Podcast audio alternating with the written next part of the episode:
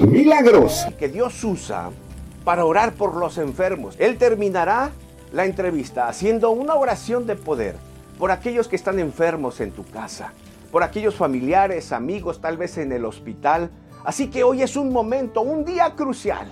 Envía este programa a todos tus amigos, vecinos y familiares que tengan un enfermo. Algo puede suceder en sus vidas hoy. Pero ¿qué me dices de los milagros? Los milagros de Jesús en la Biblia, ¿son reales o son mentira? Muchos los han cuestionado. ¿Cuántos fueron? ¿Cómo fueron? Los milagros de Jesús no se puede saber en cantidad cuántos hizo realmente en todo su ministerio público durante tres años. De hecho, la Biblia dice que Jesús hizo muchas cosas que si se hubieran escrito no cabrían en todos los libros del mundo. La Biblia lo Continuará. dice. Juan